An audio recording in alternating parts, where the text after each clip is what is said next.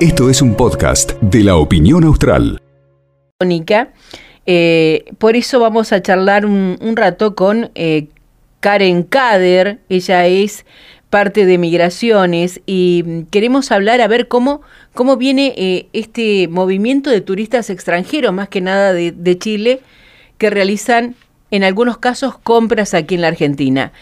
¿Cómo estás, Karen? Laura Gorosito, buenas tardes. Hola, Laura, muy buenas tardes a vos y a toda la audiencia.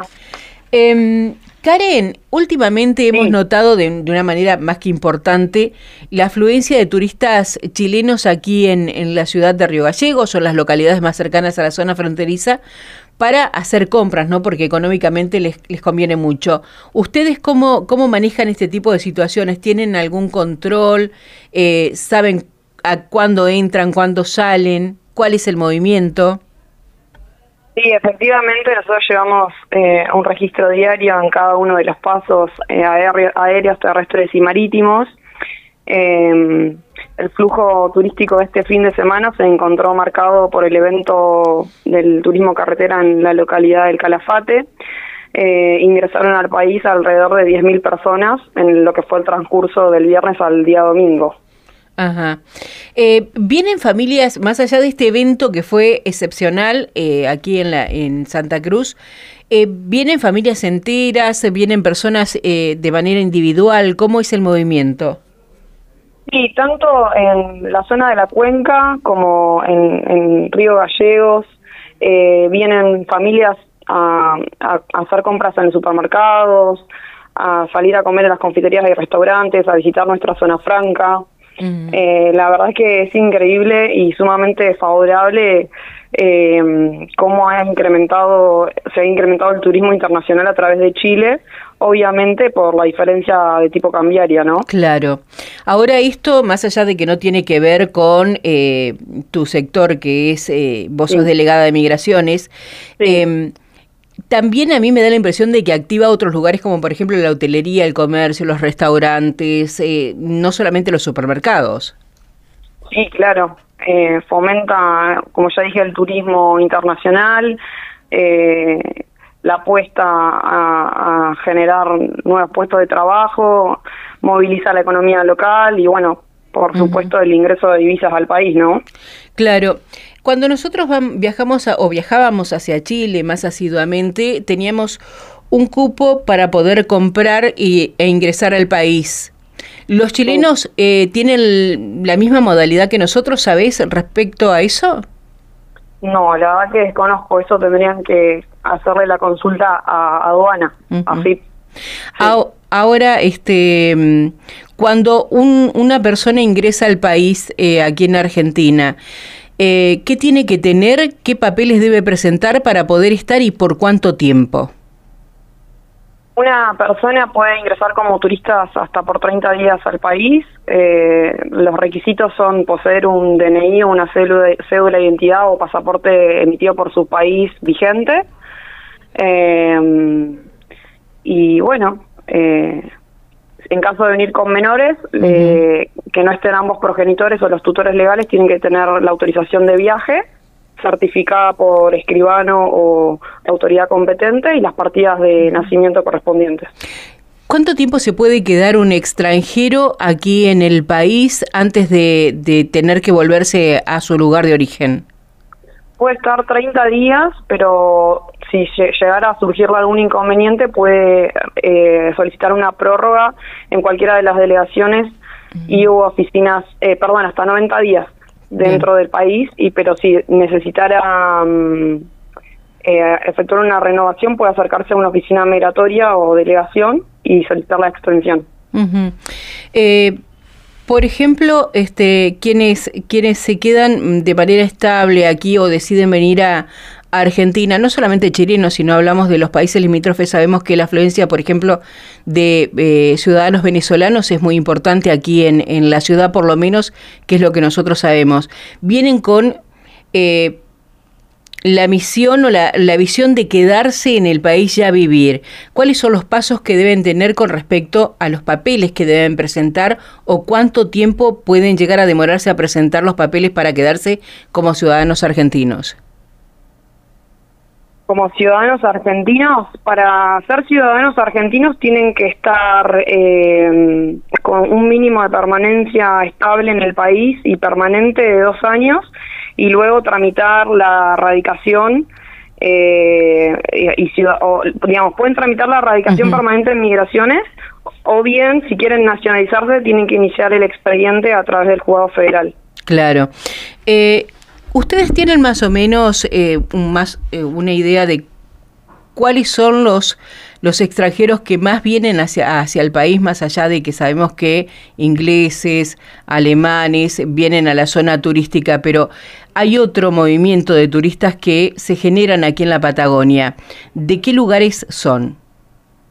Y hay muchos brasileros, españoles, también tenemos de lo que es eh, el centro de América, eh, Venezuela, Colombia, después tenemos eh, eh, más, más de las islas de Panamá, digamos, es variado, ah, de México. Mira, hay, la verdad que hay, hay turistas que yo no tenía ni idea de que venían para esta zona. Nos preguntan... de Cuba también. Mira, este, nos preguntan, Care, ¿qué beneficio tiene, por ejemplo, tener doble, doble nacionalidad? No sé, se me ocurre uruguaya y argentina beneficio que pueda tener la doble nacionalidad, que pueden tener propiedades en ambos países, que pueden emitir el voto en ambos países. Claro. Bien. Eh, sí.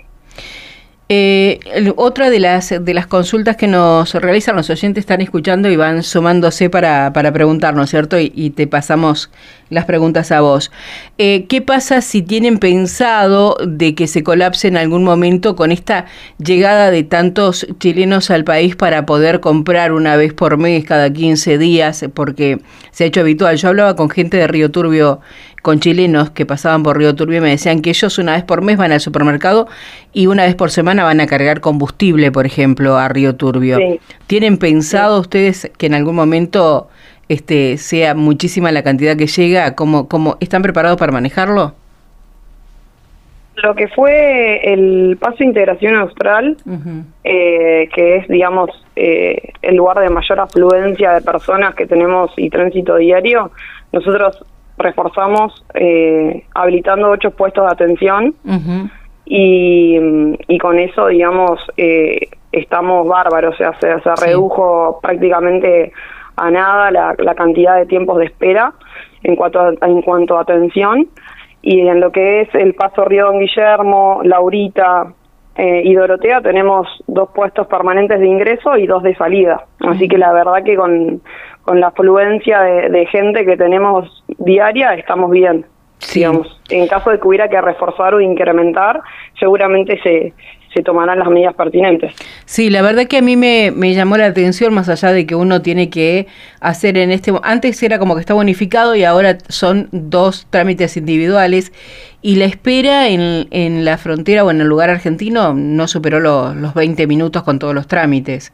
Era muy, muy ágil está. Sí, sí, sí, la verdad que logramos mejorar los tiempos, eh, adquirir eh, nuevas herramientas tecnológicas que ya están en funcionamiento, así que la verdad que aprovecho a agradecer a, la predisposición del Ministerio del Interior de la Nación y del coordinador del Centro de Frontera, Ismael Castro, que gracias a, su trabajo y de sus colaboradores hemos podido brindar un mejor servicio desde la Dirección Nacional de Migraciones. Bueno, ya como para finalizar, las últimas dos preguntas. ¿Qué trámites la gente puede realizar dentro de migraciones?